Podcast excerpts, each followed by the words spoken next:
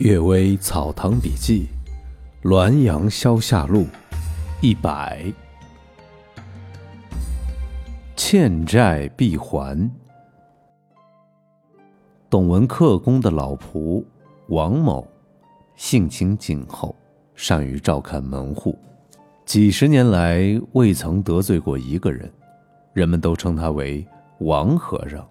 他说，曾随董文克公住宿在。薄将军的破花园里，月夜在大石头下乘凉，远远的望见一个人仓皇躲避，另一个人截住了他，抓住他的胳膊，一起坐到树下，说：“我以为你早就升天了，不料在这儿相遇。”于是先叙说两人交往的密切，接着说对方做事的负心，说：“某某事，你趁我急需。”故意说怎么怎么难而勒索我，中饱了多少多少私囊。某某事，你欺负我不懂，夸大数量骗我，又私吞了多少多少。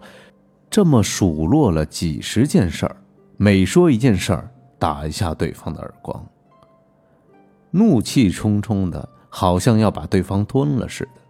过了一会儿，从草丛里出来一个老头，说：“这家伙。”如今已堕入恶鬼道，你何必再来逼他？况且负债必须还，又何必那么着急呢？催债人更为愤怒，说：“他已成了恶鬼，怎么还能还债？”老头说：“孽缘有满的时候，那么债也有还的时候。地府制定律条，凡是借贷的本利钱。”来生有路就偿还，没有路就免，因为他无力偿还。如果是威胁或诈骗来的钱财，即便是过了一万代，也必须偿还。也可能他没有路可以抵偿，那么就变为六处来偿还。如果一生也还不完债，就分为几代来还。今晚董公吃的猪，不就是他那个仆人的？第十一代身吗？催债人的怒火似略平息了些，松开手，各自走了。估计这老头是土地，他所说的那个仆人，王某还见过他，说这个人最有心计。鬼神护佑。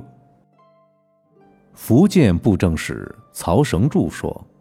有一年，司道官员在按察使衙里会议，限时还没有完，一个仆人携带小儿经过堂下，小儿惊慌恐怖的不肯向前，说：“有无数个奇鬼，都是身长一丈多，用肩膀顶着乘凉的柱子。”众人听到呼叫的声音，刚出来询问。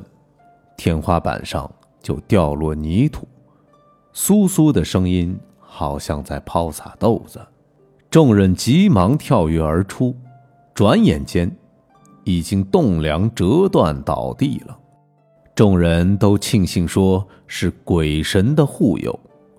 湖广总督定长当时任巡抚，听到讲起这件事儿，叹息着说：“既然到处有鬼神庇佑。”自然，必定到处有鬼神在查看。